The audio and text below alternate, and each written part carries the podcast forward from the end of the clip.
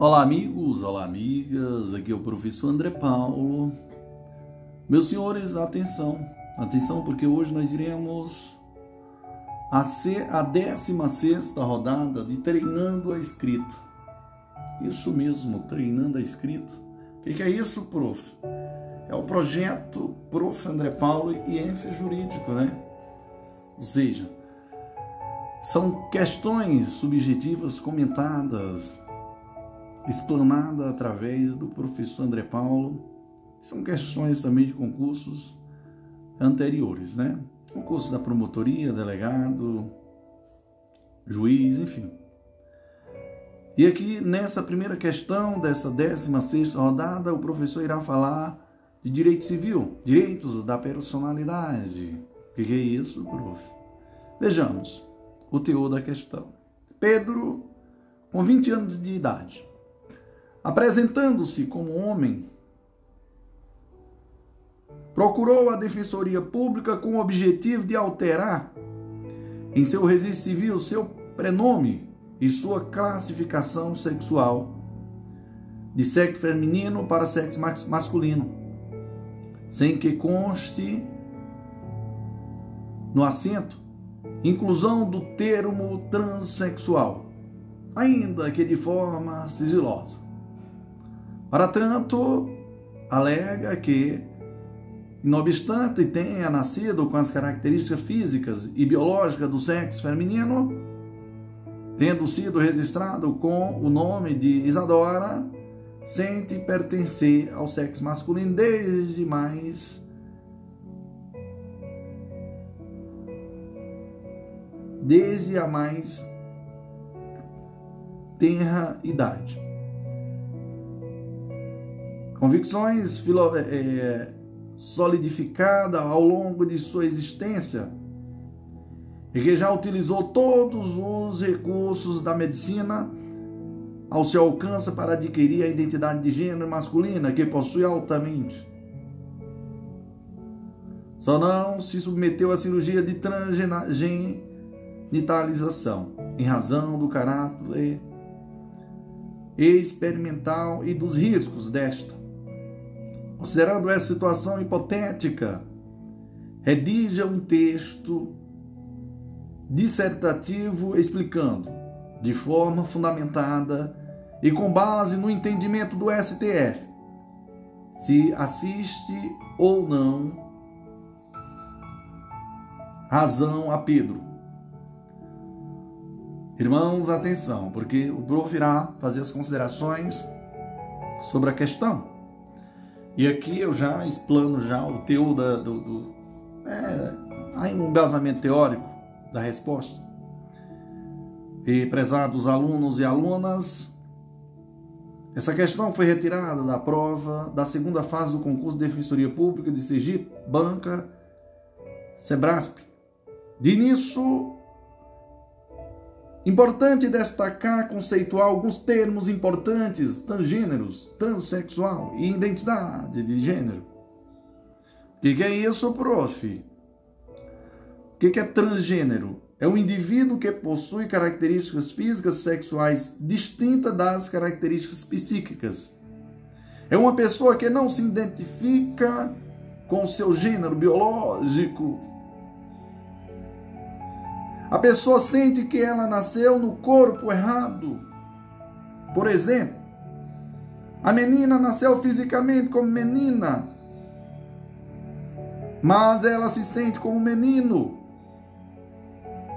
Assim, o transgênero tem um sexo biológico, mas se sente como se fosse do sexo oposto e espera ser reconhecido e aceito como tal.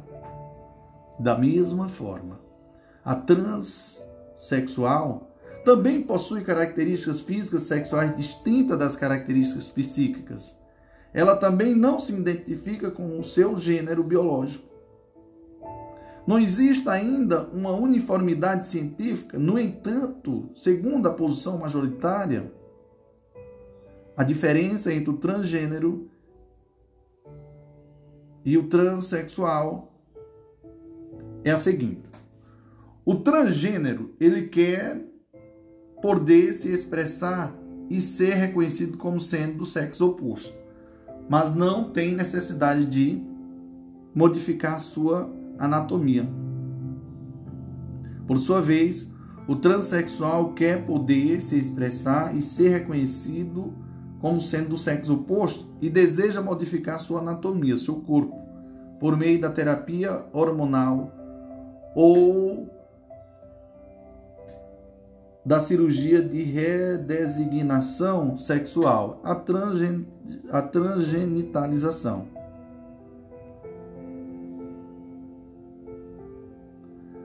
A identidade de gênero, por outro lado, significa a maneira como alguém se sente e a maneira como deseja ser reconhecido pelas demais pessoas, independentemente do seu sexo biológico.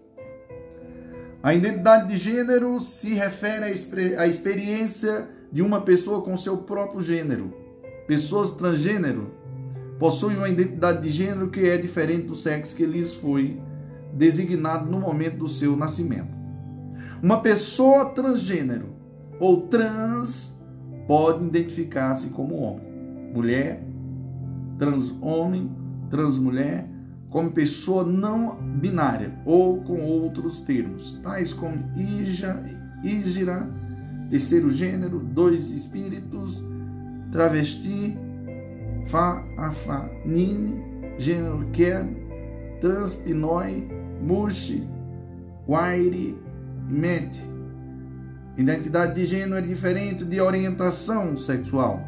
Pessoa trans pode ter qualquer orientação sexual incluindo heterossexual, homossexual, bissexual e assexual. Importante mencionar que há muitos anos o STJ já reconhecia a possibilidade de o transexual, que faz a cirurgia de transgenitalização, alterar o prenome e o sexo, gênero nos assentos do registro civil. Veja, a interpretação conjugada dos artigos 55 e 58 da Lei 6.015 de 73 confere amparo legal para que o transexual, para que transexual opere, operado obtenha autorização judicial para alteração do seu nome, substituindo por apelido público e notório pelo qual é conhecido no meio em que vive. Isso é uma decisão aí da quarta turma, viu, pessoal? Relator ministro João Otávio de Noronha, Noronha julgado em 2009. Sendo realizado sendo realizada a retificação do registro, os documentos serão alterados e neles não constará nenhuma menção quanto à troca do sexo. Em 2017, o STJ decidiu que o direito dos transexuais à retificação do prenome e do sexo, gênero, no registro civil não é condicionado à exigência de realização da cirurgia de transgenitalização. Isso é uma decisão do STJ aí, né, pessoal? 2017. O, ST, o STF, em 2018, avançou sobre o tema de forma mais ampla, utilizou a expressão transgênero, afirmando que os transgêneros que assim o desejarem independentemente da cirurgia de transgenitalização ou da realização de tratamento hormonais ou patologizantes, possui o direito à alteração do prenome e do gênero, sexo, diretamente do registro civil. Decisão aí, senhores. ADI 420, é, 4.275, relator Marco Aurélio. O STF adotou três premissas para sua decisão. Quais, prof? Senhores, atenção. A primeira é o seguinte: o direito à igualdade sem discriminações abrange a identidade ou a expressão de gênero. O respeito à identidade de gênero é uma decorrência do princípio da igualdade. Segundo, a identidade de gênero é uma, é uma manifestação da própria personalidade da pessoa humana. Logo, cabe ao Estado apenas o papel de reconhecê-la, nunca de constituí-la. Isso significa que o Estado não diz o gênero da pessoa, ele deve apenas reconhecer o gênero que a pessoa se, enxerga. Terceira, a pessoa não deve provar o que é, e o Estado não deve condicionar a expressão da identidade a qualquer tipo de modelo, ainda que meramente procedimental, ainda que meramente procedimental. Assim, se cabe ao Estado assim se cabe ao Estado apenas o reconhecimento dessa identidade. Ele não pode exigir ou condicionar a livre expressão da personalidade a um procedimento médico ou laudo psicológico. A alteração dos assentos no registro público depende apenas da livre manifestação de vontade da pessoa que visa expressar sua identidade de gênero. Por sua vez, os fundamentos jurídicos invocados foram Vamos ver aqui, senhor. Foram constitucional, né? Foram, foram, foram constitucional. Aqui nós vamos ter aqui a dignidade da pessoa humana, artigo 1 inciso 3 da Constituição. Direito à identidade, direito à intimidade, à vida privada, à honra e à imagem. Artigo 5 inciso é, 10 da Constituição. Princípio da personalidade, o princípio da isonomia, direito à saúde, direito à felicidade. E aí nós vamos ter como fundamento também, senhores, o Pacto de São José da Costa Rica, que ele preconiza sobre, sobre o direito ao nome, né, artigo 18, direito ao reconhecimento da personalidade jurídica, né, artigo 3 direito à liberdade pessoal, artigo é, 7 e 1 do pacto, e o direito à honra e à dignidade, artigo né, 11, 2 do Pai. Opinião consultiva 24 de 2017 da Corte Interamericana de Direitos Humanos sobre a identidade de gênero, igualdade e não discriminação a casais do mesmo sexo, publicada em 24 de 11 de 2017, na qual se definiram as obrigações estatais em relação à mudança de nome, à identidade de gênero e os direitos derivados de um vínculo entre casais do mesmo sexo. Veja o trecho da opinião consultiva. Quais, prof? Veja agora. Senhores, atenção, porque a Corte Interamericana é, deixa estabelecido que a orientação sexual e a identidade de gênero, assim como a expressão de gênero são categorias protegidas pela Convenção. Por isso, esta proibição pela Convenção, qualquer norma, pela Convenção, qualquer norma, ato ou prática discriminatória baseada na orientação sexual, identidade de gênero ou expressão de gênero da pessoa, beleza? Ela proíbe, está proibida, viu, pessoal? Em consequência, nenhuma norma decisão ou prática do direito interno, seja por parte das autoridades estatais ou por particulares, podem diminuir ou restringir de modo algum os direitos de uma pessoa à sua orientação sexual, sua identidade de gênero e ou sua expressão de gênero. Artigo 70, página Senhores, atenção, porque o reconhecimento da identidade de gênero pelo Estado é de vital importância para garantir, para, para garantir o gozo do pleno direitos, dos, do pleno dos direitos humanos das pessoas trans, incluindo a proteção contra a violência, a tortura e maus tratos, o direito à saúde, à educação, ao emprego, à vivência e ao acesso à seguridade social, assim como o direito à liberdade de expressão e de associação. É importante mencionar que no artigo 58 da Lei 6.015 de 73, Lei dos Registros Públicos, prevê, artigo 58, o prenome será definitivo, admitindo-se, todavia, sua substituição por apelidos públicos notórios. O STF, contudo, afirma que se deve fazer uma nova interpretação desse artigo 58 à luz da Constituição Federal e do Pacto de São José da Costa Rica. Inicialmente, exigir cirurgia ou outros procedimentos é contrário à dignidade da pessoa humana. O Estado deve abster-se de interferir em condutas que não prejudicam a terceiros e, ao mesmo tempo, buscar viabilizar as concepções e os planos de vida dos indivíduos, preservando a neutralidade estatal.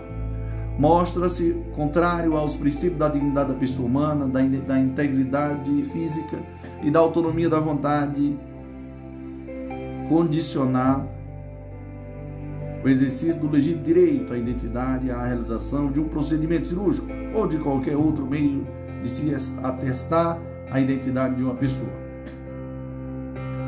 Inadmitir a alteração do gênero no assento do registro civil é atitude absolutamente violadora, violadora de sua dignidade e de sua liberdade de ser, na medida em que não reconhece sua identidade sexual, negando-lhe o pleno exercício de sua afirmação pública.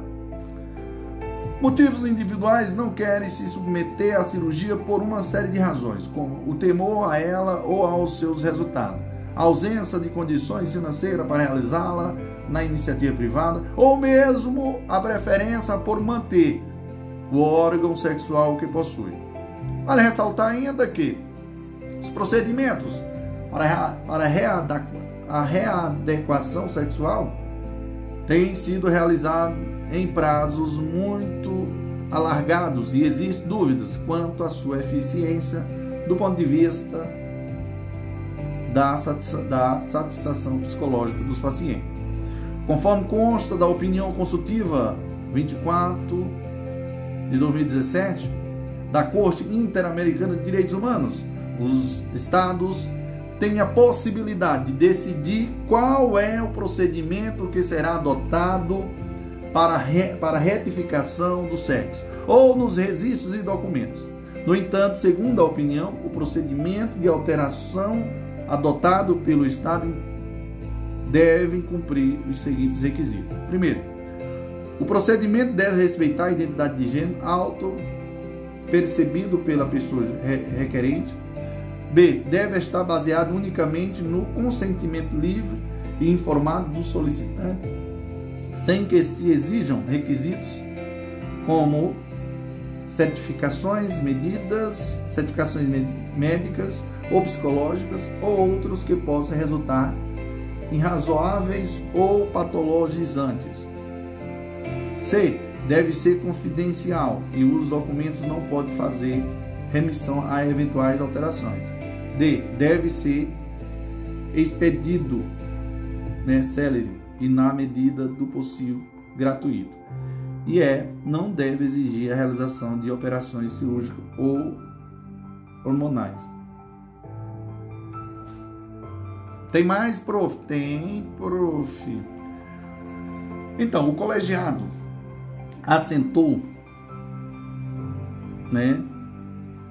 Assentou seu entendimento nos princípios da dignidade da pessoa humana, da inviolabilidade da intimidade, da vida privada, da honra e da imagem, bem como no Pacto São José da Costa Rica. Por isso, é importante esclarecer que a pessoa transgênera, a pessoa transgênera, precisa de autorização judicial para essa alteração também não precisa de também não precisa de autorização judicial para essa alteração. O STF entendeu que exigir do transgênero a via judicial para realizar essa, essa alteração representaria limitante incompatível com a proteção que se deve dar à identidade de gênero. Assim, o requerimento de alteração do prenome pode ser feito tanto por meio de via por meio da ação judicial como também pela via administrativa pedido de retificação é baseado unicamente no, sentir, no, no consentimento livre e informado do solicitante, sem a necessidade de comprovar nada. Em suma, vamos lá, prof, em suma, o transgênero tem direito fundamental subjetivo à alteração do seu prenome e de sua classificação de gênero no registro civil, não se exigindo, para tanto, nada além da manifestação da vontade do indivíduo, o qual poderá exercer tal faculdade tanto pela via judicial como, como diretamente pela via administrativa. Essa alteração deve ser averbada à margem do assento de nascimento, vedada a inclusão do termo transgênero. Nas, nas certidões do registro não constará nenhuma observação sobre a origem do ato, vedada a expedição de certificação, aliás, de certidão de inteiro teu, salvo requerimento do próprio interessado ou por determinação judicial. Efetuando-se o procedimento pela via judicial, caberá ao magistrado determinar de ofício ou a requerimento do interessado a expedição de mandato, mandados específicos para alteração dos demais registros nos órgãos públicos ou privados pertinentes, os quais deverão preservar o sigilo sobre a origem dos atos.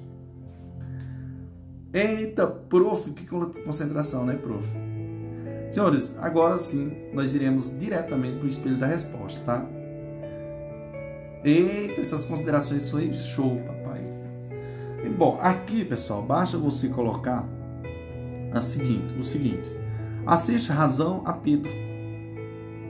De acordo com o STF, a ordem constitucional é a ordem constitucional é voltada para a promoção do bem de todos e sem preconceito de qualquer origem ou qualquer ordem, de modo a assegurar o bem-estar, a igualdade e a justiça como valores supremos e a resguardar os princípios da igualdade e da privacidade. Dado que a tutela do ser humano e a afirmação da plenitude de seus direitos se apresentam como elementos centrais para o desenvolvimento da sociedade. É imperativo o reconhecimento do direito do indivíduo ao desenvolvimento pleno de sua personalidade, tutelando-se os conteúdos mínimos que compõem a dignidade do ser humano, a saber, a autonomia e a liberdade do indivíduo, sua conformação interior e sua capacidade de interação social e comunitária.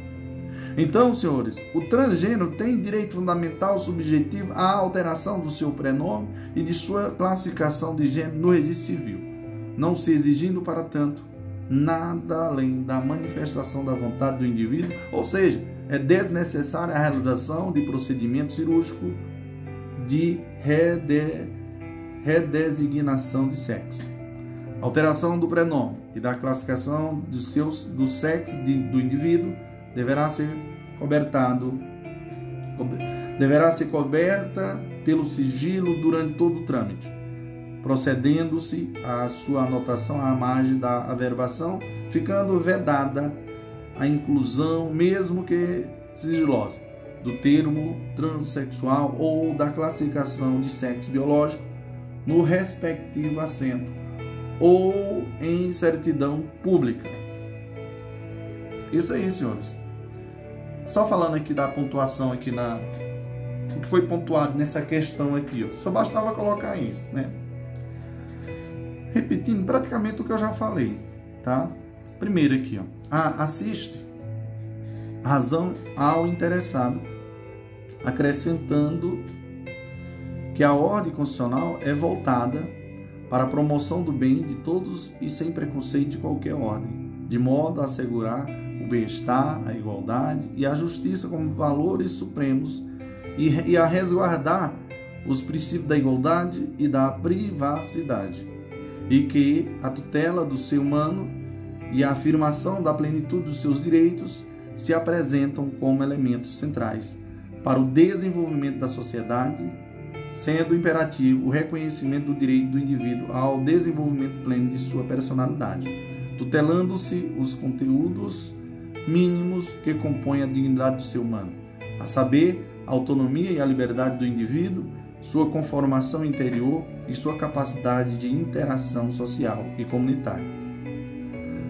O transgênero tem direito fundamental subjetivo à alteração de seu prenome e de sua classificação de gênero no registro civil, não se exigindo, para tanto, nada além da manifestação da vontade do indivíduo, ou seja, é desnecessária a realização de procedimento cirúrgico de resignação de, sexo. A alteração do prenome da classificação do sexo do indivíduo deverá ser coberta pelo sigilo durante todo o trâmite, durante todo o trâmite, procedendo-se a sua anotação à margem da averbação, ficando vedada a inclusão, mesmo que se islosa do termo transexual ou da classificação do sexo biológico no respectivo assento ou em certidão pública. Beleza, prof. Então finaliza aqui essa questãozinha aqui com chave de ouro. Show, papai. Vamos que vamos. Viva quem? Ah, o professor André, André Paulo e a Deus também, porque ele é maravilhoso na minha vida e na sua também. Show, papai. Olá, aqui é o professor André Paulo. Hoje nós iremos à segunda questão de treinando a escrita do nosso da nossa 16 rodada de treinando a escrita, né, senhores? E aqui eu começo respondendo uma questão de direito administrativo sobre licitação. E o teor da questão é o seguinte: disserte sobre as modalidades de licitação, abordando em especial as principais modificações trazidas pela lei número 14.133 de 2021. Então vamos lá, senhores. Considerações iniciais sobre a questão.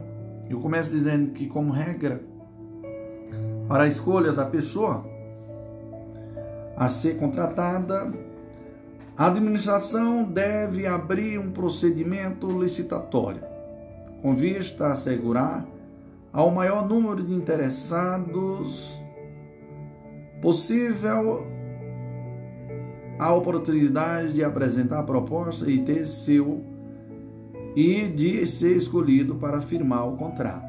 Inclusive é o que dispõe o artigo 37, inciso 21 da Constituição Federal, o qual é fundamento é fundamentado é fundamento, fundamento constitucional da licitação. E eu pego aqui um gancho falando o que dispõe Celso Antônio Bandeira de Melo. Ele conceitua licitação, que é um certame que as entidades governamentais devem promover e no qual abre disputa entre os interessados em com elas travar determinadas relações de conteúdo patrimonial. Para escolher a proposta mais vantajosa às conveniências públicas. As finalidades da licitação estão previstas no artigo 11 da Lei 14.133 de 2021, que diz quais as finalidades, prof. Previsto no artigo 11 da Lei 14.133 Primeiro diz aí, a letra A diz: buscar a melhor proposta, estimulando a competitividade entre os potenciais contratados, a fim de obter o negócio mais favorável para a administração. Cumpre, no entanto, ressaltar que nem sempre o preço mais baixo é determinante para a decretação do vencedor. Cabe, portanto, ao instrumento convocatório da licitação pré-estabelecer o critério para a definição da melhor proposta. B. Assegurar ao administrado a oportunidade de concorrer em igualdade de condições com os demais interessados. C. A promoção do desenvolvimento sustentável. Esse dispositivo não estava originalmente prevista no, na na Lei 8.666 de 93, foi acrescentado pela Lei 12.349 de 2010. Posteriormente, a Lei 14.133 de 2021, nova lei de licitação, acrescentou o incentivo à inovação. D. Evitar sobrepreço ou preços manifestamente inequíveis e superfaturar, superfaturamento. Essa finalidade foi inserida pelo artigo pela Lei 14.133 de 2021. Conceito de sobrepreço e superfaturamento está no artigo 6 inciso 50 e 6, 57 da Lei 14.130 de 2021. Veja, veja o que dispõe o artigo 11. O processo licitatório tem por objetivos, inciso 1, assegurar a seleção da proposta apta a gerar os resultados de contratação mais vantajoso para a administração pública, inclusive no que se refere ao ciclo de vida do objeto. Inciso 2. Assegurar tratamento isonômico entre os licitantes, bem como a justa competição. Inciso 3. Evitar é, contratações com sobrepreço ou preços manifestamente inequíveis e superfaturamento na execução dos contratos. Inciso 4. Incentivar a inovação e o desenvolvimento sustentável. O parágrafo único diz: a alta administração do órgão ou entidade é responsável pela governança das contratações e deve implementar processos e estruturas, inclusive de gestão de riscos e controles internos, para avaliar, direcionar e monitorar os processos licitatórios e os, os respectivos contratos com o intuito de alcançar os objetivos estabelecidos no caput deste artigo, promover um ambiente íntegro e confiável, assegurar o alinhamento das contratações ao planejamento estratégico e às leis orçamentárias, e promover eficiência, efetividade e eficácia em suas contratações. Inicialmente, cumpre estabelecer que tipos de licitação não se confundem com modalidades de licitação, tendo em vista que aqueles são critérios para julgamento das propostas e das e, e estas diz respeito à forma específica de conduzir o procedimento licitatório. O artigo 333 da Lei de Licitação prevê a existência de seis tipos de licitação, sendo vedada a utilização de outros tipos de licitação além dos indivíduos. Veja, o artigo 33 diz assim: o julgamento das propostas será realizado de acordo com os seguintes critérios: inciso 1, menor preço, inciso 2, maior desconto, inciso 3, melhor técnica ou conteúdo artístico. Incisos 4, técnica e preço. Inciso 5, maior lance, no caso de leilão. Inciso 6, maior retorno econômico. Por sua vez, as chamadas modalidades de licitação são as formas específicas de conduzir o procedimento licitatório. No sistema jurídico brasileiro estão previstas seis modalidades de licitação. Quais, prof? Concorrência, pregão, concurso, leilão, diálogo competitivo e consulta. Assim preconiza a Lei 9.472-97. Então, senhores, atenção, porque é essencial mencionar que o artigo 28, parágrafo 2 da Lei 14.133 de 2021 proíbe a criação de novas modalidades de licitação, bem assim a combinação de modalidades. Na vigência da Lei 8.666 de 93, as modalidades concorrência, tomada de preço e convite eram escolhidas pela administração em função do valor do contrato.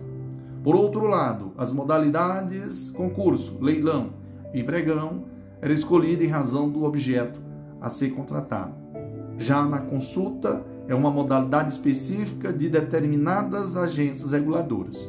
Assim, as modalidades concorrência, tomada de preço e convite eram organizadas numa espécie de hierarquia, com base na complexidade dos seus procedimentos e no vulto dos valores envolvidos.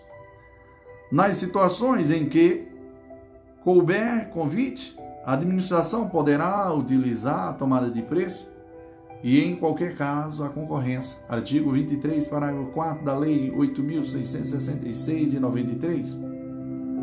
A partir da Lei 14.133 de 2021, por extintas modalidades convite e tomada de preço.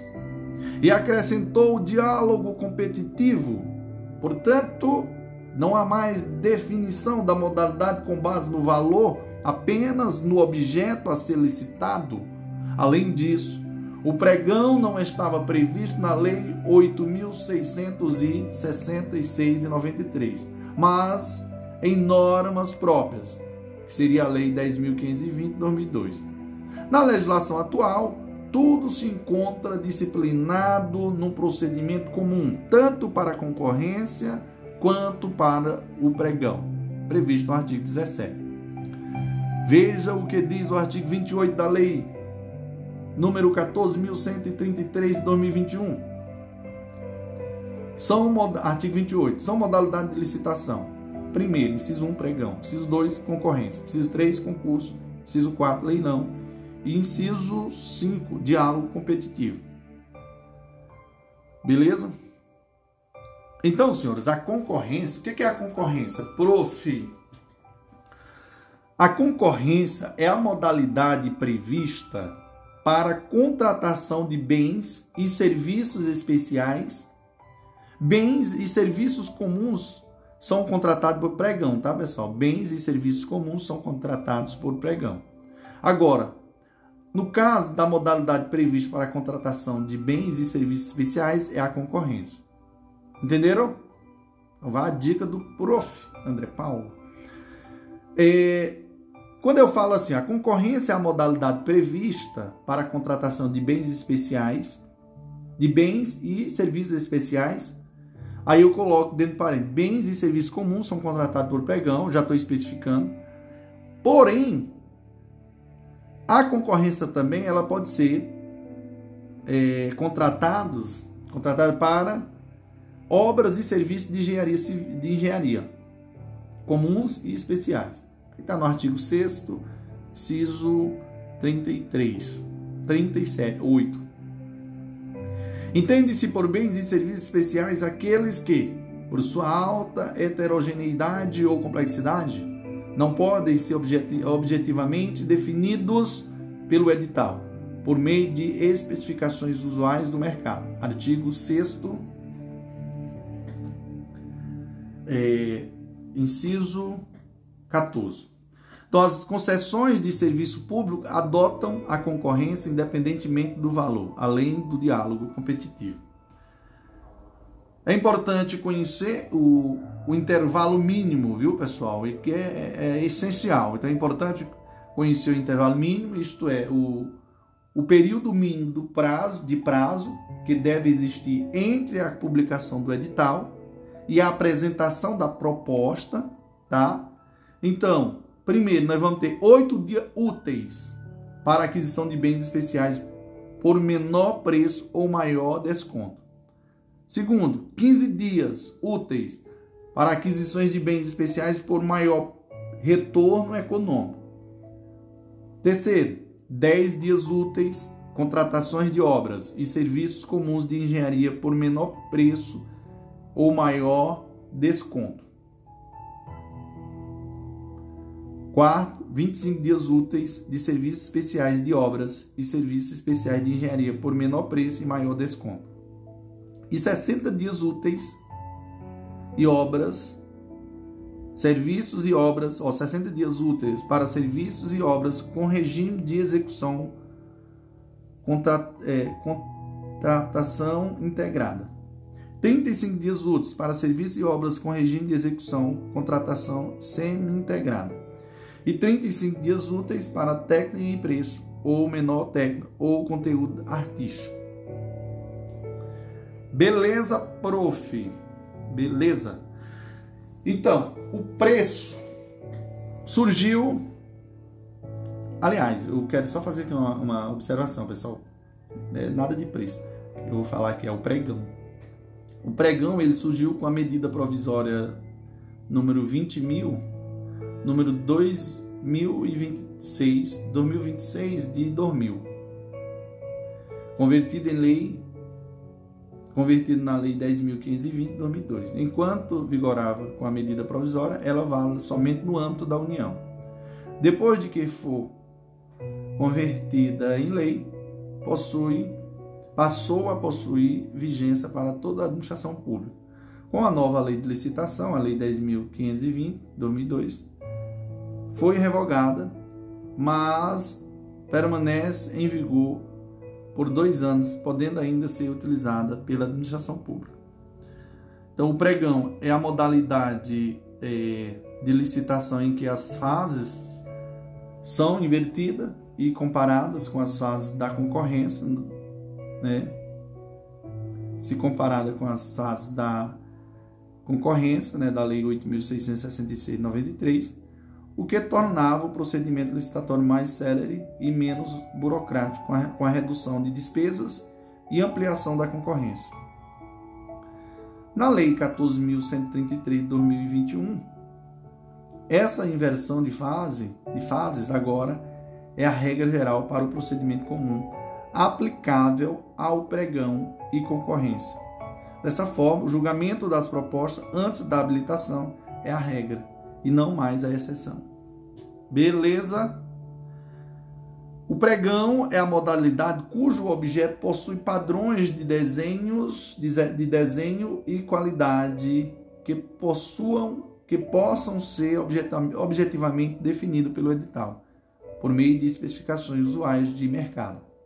Os critérios de julgamento utilizados no pregão, pessoal, são menor preço ou maior desconto, sendo possível a aplicação da, dessa modalidade para serviços comuns de engenharia que sejam objetivamente padronizáveis. É vedado, é vedada, melhor dizendo, a utilização do pregão nas obras, serviços especiais de engenharia, locações imobiliários, alienações, serviços técnicos especializados de natureza predominantemente intelectual. O intervalo mínimo é de oito dias úteis para, bens, para bens e 10 dias úteis para serviço. Por fim, no pregão, o procedimento é realizado pelo pregoeiro, que é um servidor público designado com curso especializado. O concurso é a modalidade baseada no objeto e não no valor da licitação. O artigo 6 inciso é, 39 da Lei 14.000 133 de 2021 traz a seguinte definição para a modalidade, para modalidade concurso. Modalidade de licitação ó, é a modalidade de licitação para escolha de trabalho técnico, científico ou artístico, cujo o critério de julgamento será o de menor técnica ou conteúdo artístico e para concessão de prêmio ou remuneração ao vencedor. De acordo com o artigo 30 da Lei 14.133 de 93, o procedimento licitatório dessa modalidade será definido em edital. Tal regulamento deverá definir a qualificação exigida dos participantes, as diretrizes e formas de apresentação do trabalho e as condições de realização e, e o prêmio. Remuneração a ser concedida no mesmo sentido é o artigo 52, parágrafo 1 da Lei 8.666 93. Então, essa modalidade também é usada para a contratação de serviços técnicos especializados do artigo 60, do artigo 6 do inciso eh, 30, 30, não, senhores, eh, 18 eh, a, da lei, artigo também 3 da lei 8.693, desde que não seja caso de inexigibilidade. Então, na, na elaboração de projetos, o autor deverá ceder os direitos patrimoniais. Então, artigo 30, parágrafo único e artigo, é, 90, artigo 93. O intervalo mínimo no concurso é 35 dias úteis. Viu? 35 dias úteis. O leilão é a modalidade de licitação para alienação de bens imóveis ou de bens móveis é, inserir, inservíveis ou legalmente apreendidos a quem ofereceu maior lance. Artigo 6 inciso é, 40 da Lei 14.133 de 2021. Essa modalidade licitatória serve para alienação de bens àqueles que ofertar o maior lance. Conforme o disposto, o leilão serve para alienação de bens, sejam móveis ou imóveis, independentemente dos valores. Seu procedimento é previsto em regulamento é conduzido por um leiloeiro, que pode ser um leiloeiro oficial ou servidor designado. O intervalo mínimo do leilão é de 15 dias úteis. O leilão não exige registro cadastral prévio, nem tem fase de habilitação e deve ser homologado assim que concluída a fase de lances. Artigo 31, parágrafo 4. Todo bem a ser leiloado será previamente avaliado pela administração para avaliação do preço mínimo de arrecadação, de arrematação. A modalidade consulta, pessoal, ela foi constituída, foi instituída pela Lei 9.472/97. Inicialmente, a referida modalidade surgiu de forma exclusiva para a Anatel. Posteriormente, com o advento da Lei 9.983/2000, estabeleceu estendeu-se para as outras agências reguladoras. A consulta será realizada mediante procedimento próprio determinados por atos normativos expedidos pelas agências reguladoras. Artigo 55 da Lei 9.472/97. A consulta não pode ser usada para a contratação de obras e serviços de engenharia civil, que continuarão usando as modalidades previstas na Lei 8.666 de 1993, nem para a aquisição de bens e serviços comuns, que serão adquiridos por pregão. Por fim, o diálogo competitivo é modalidade nova prevista no artigo 32 da Lei 14.133 de 2021. Então, foi criada para atender situações específicas em que a administração encontra dificuldade em definir o próprio objeto da licitação por não ter conhecimento acerca das soluções no mercado que atendam o seu problema. É a modalidade de licitação para a contratação de obras, serviços e compras em que a administração pública realiza diálogos com licitantes previamente selecionados mediante critério objetivo, com o intuito de desenvolver uma ou mais alternativas capazes de atender às suas necessidades, devendo os licitantes apresentar a proposta final após o encerramento dos diálogos. A ideia é trazer os licitantes para dialogar com a administração, para no primeiro momento definir qual é definir qual ou quais e são é ou são as melhores soluções que atendam a demanda do poder público. Então, esse diálogo é interessante na medida em que, a depender do problema, a administração não possui conhecimento suficiente na área para definir o objeto da contratação. Somente após a definição do objeto é que se inicia uma nova fase de competição, com a apresentação das propostas. Mas os mas as hipóteses de utilização dessa modalidade são restritas aos incisos 1, 2 e 2 do artigo 32. Veja o que diz o artigo 32 da Lei 14.133 de 2021. O artigo 32 diz: a modalidade, a modalidade diálogo competitivo é restrita a contratação em que a administração, inciso 1, vise a contratar objeto que envolva as seguintes condições. A linha A, inovação tecnológica ou técnica. A linha B, impossibilidade de o órgão ou entidade ter sua necessidade satisfeita sem a adaptação de soluções disponíveis no mercado. A linha C, impossibilidade de as especificações técnicas serem definidas com precisão suficiente pela administração. O inciso 2 diz: para verificar a necessidade de definir e identificar os meios e as alternativas que possam satisfazer suas necessidades, com destaque para os seguintes aspectos: a linha A, solução técnica mais adequada, a linha B, os requisitos técnicos para eh, técnico apto a concretizar a solução já definida, C, a linha C, a estrutura jurídica ou financeira do contrato. O inciso 3 foi vedado, é, o inciso 3 foi vedado, e o parágrafo primeiro dessa, desse artigo, pessoal, diz assim, ó, na modalidade diálogo competitivo serão observadas as seguintes disposições. Quais, prof? Inciso 1, a administração apresentará por ocasião da divulgação do edital em sítio eletrônico oficial, suas necessidades e as exigências já definidas e estabelecidas, já definida e estabelecerá prazo mínimo de 25 dias úteis para manifestação de interesse na participação da licitação. Ciso 2 diz: os critérios empregados para pré-seleção dos licitantes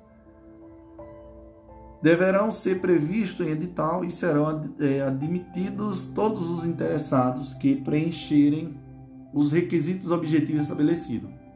Ciso 3 diz a divulgação de informações de modo discriminatório que possa implicar vantagem para algum licitante será vedado. Ciso 4 diz a administração não poderá revelar a outros licitantes as soluções propostas ou as informações sigilosas comunicadas por um licitante sem o seu consentimento. Ciso 5 diz: a fase de diálogo poderá ser mantida até que a administração, em decisão fundamentada, identifique a solução ou as soluções que atendam às suas necessidades. E, inciso 6 diz: as reuniões com os licitantes pré-selecionados serão registrados em ata e gravadas mediante utilização de recursos tecnológicos de áudio e vídeo. Né? Inciso 7 diz: o edital poderá prever a realização de fases sucessivas em ca caso em que cada fase poderá restringir as soluções ou as propostas a serem discutidas. Inciso 8 diz: a administração deverá, ao declarar que o diálogo foi concluído, juntar aos autos do processo licitatório os registros e as gravações da fase de diálogo, iniciar a fase competitiva com a divulgação de edital contendo a especificação da solução que atenda às necessidades e os critérios objetivos a serem utilizados para serem para a seleção da proposta mais vantajosa e abrir prazo, no, não inferior a 60 dias úteis para todos os licitantes pré-selecionados na forma de inciso do inciso 2 deste parágrafo apresentarem suas propostas que deverão conter elementos necessários para a realização da proposta.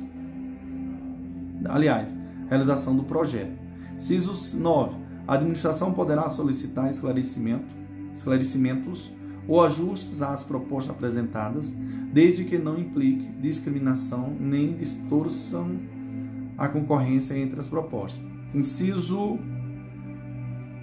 10. A administração definirá a proposta vencedora de acordo com os critérios divulgados no início da fase competitiva, segurada a contratação mais vantajosa como resultado. Inciso é inciso 11. O diálogo competitivo será conduzido por comissão de contratação composta por três membros, três servidores efetivos ou empregados públicos pertencentes aos quadros permanentes da administração, admitida a contratação de profissionais para assessoramento técnico da comissão. Parágrafo 2 diz: os profissionais contratados para os fins do inciso é, 11 do parágrafo 1 deste artigo assinarão termos de confidencialidade e, e de atividades que possam configurar conflitos de interesse. Beleza, senhores? Beleza, prof. Então, senhores, atenção, porque o Instituto, é, na verdade, o intuito do, do, do diálogo competitivo é identificar uma ou mais alternativa ou mais, ou mais alternativas para a solução do problema da administração, tá? Isso pode ocorrer por diversos fatores, entre outros. Primeiro, a, a não, é, não se sabe, não se sabe ao certo a solução técnica mais adequada. Segundo, há mais de uma solução técnica adequada para o caso. Terceiro, existe uma solução definitiva, cujos requisitos técnicos precisam ser estabelecida para ser concretizada. Quarto, a administração não conhece a realidade jurídica do contrato que pretende cele celebrar, por ser novo no mercado ou conter muitas especificidades. Por isso, antes da disputa propriamente dita, abre-se a fase de diálogo com os licitantes para que eles possam apresentar possíveis soluções para o problema da administração. Só depois de determinado o objeto da contratação é que se inicia a fase competitiva, com a apresentação das propostas dos licitantes. Dessa forma, a primeira etapa é a abertura de um edital de pré-seleção, em que os, pré os possíveis licitantes devem manifestar interesse na participação. Logo após, é feita a pré-seleção dos licitantes, verificando quem preenche os requisitos objetivos para participar do diálogo. Ato contínuo é realizado a fase de diálogo, em que será definida uma ou mais soluções para as necessidades da administração. Base legal, artigo 32, parágrafo 1, inciso 6. Após isso, abre-se o abre-se prazo para, pressa, para a apresentação das propostas dos licitantes, escolhendo-se as mais vantajosas. A comissão de, de contratação é obrigatória nesse caso. Deve ser composta por, no mínimo, três membros, todos servidores concursados. Além disso, admite-se a contratação de profissionais para assessoramento técnico da administração. O intervalo mínimo é de 25 dias úteis para a manifestação de interesse em participar do diálogo e de 60 dias úteis para a apresentação das propostas. Vamos aqui só um espelho aqui para a gente finalizar essa questão, senhores. É o seguinte, o espelho aqui da questão aqui é tudo que eu já falei, né? Mas vou só para a gente repetir aqui algumas coisas ótimas para a gente memorizar mais ainda. As chamadas modalidades de licitação são as formas específicas de conduzir o procedimento licitatório. No sistema jurídico brasileiro estão previstas seis modalidades de licitação. Quais, prof? Concorrência, pregão, concurso, leilão, diálogo competitivo e consulta. E nós vamos ter a Lei 9.472-97. É essencial mencionar que o artigo 28, parágrafo 2 da Lei nº 14.133 de 2021 proíbe a criação de novas modalidades de licitação, bem assim a combinação de modalidades. Na vigência da Lei 8.666 de 93, as modalidades de concorrência, tomada de preço e convite eram escolhidas pela administração em função do valor do contrato por outro lado, as modalidades de concurso, leilão e pregão eram escolhidas em razão do objeto a se contratar. Já na consulta, é uma modalidade específica de determinadas agências reguladoras. A partir da Lei 14.133 de 2021, foram extintas as modalidades convite e tomada de preço, e acrescentou-se o diálogo competitivo. Portanto, não há mais definição da modalidade com base no valor, apenas no objeto a ser licitado. Além disso, o pregão não estava previsto na Lei 8.666 é, de 93, mas em norma própria, Lei 10.520 de, 90, de 2002. Na legislação atual, tudo se encontra, encontra disciplinado num procedimento comum, tanto para a concorrência quanto para o pregão, previsto no artigo 17. O diálogo competitivo é a modalidade nova prevista no artigo 32 da Lei 14.133 de 2021. Foi criada para atender situações específicas em que a administração encontra dificuldade em definir o próprio objeto da licitação, por não ter conhecimento acerca das soluções no mercado que atendam o seu objeto. É a modalidade de licitação para a contratação de obras, serviços e compras em que a administração pública realiza diálogos com licitantes previamente selecionados, mediante critérios objetivos, com o intuito de desenvolver uma ou mais alternativas capazes de atender às suas necessidades, observando os licita devendo os licitantes apresentar a proposta final após o encerramento dos diálogos. A ideia é trazer os licitantes para dialogar com a administração para, no primeiro momento, definir quais ou qual ou qual é a solução, as soluções que atendam à demanda do poder público. Esse diálogo é interessante, senhores, na medida em que a depender do problema, a administração não possui conhecimento suficiente na área para definir o objeto da contratação. Somente após a definição do objeto é que se inicia uma nova fase competitiva, com a apresentação das propostas. Mas as, as hipóteses de utilização dessa modalidade são restritas aos incisos 1 e 2 do artigo 32. É isso aí, senhores. Então, só para a gente pontuar aqui, pontuação ali, para você pontuar, você ia colocar simplesmente assim, para você tirar 10 na prova, tá? Primeiro, na vigência da lei número 8.666 de 93, as modalidades de concorrência, tomada, as modalidades concorrência, tomada de preço e convite eram escolhidas pela administração pública em função do valor do contrato por outro lado, as modalidades de concurso, leilão e pregão eram escolhidas em razão do objeto a ser contratado.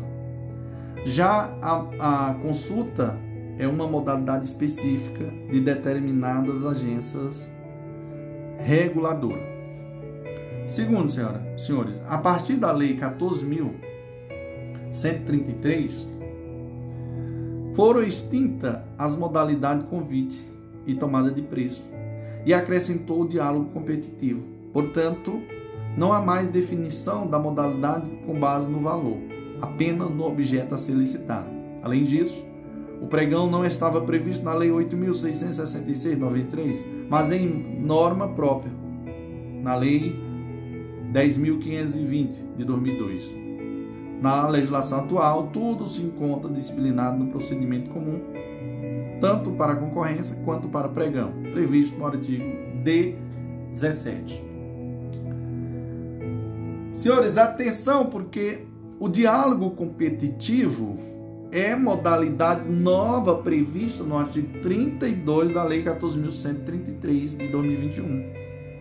Foi criado para atender situações específicas em que a administração encontra dificuldade em definir o próprio objeto da licitação por não ter conhecimento acerca das soluções do mercado que atendam o seu problema. A ideia é trazer os licitantes para dialogar com a administração, para num primeiro momento definir qual é as melhores soluções que atendam ou atendem à demanda do poder público. Esse diálogo é interessante, na medida em que A depender do problema, a administração não possui conhecimento suficiente na área para definir o objeto da contratação.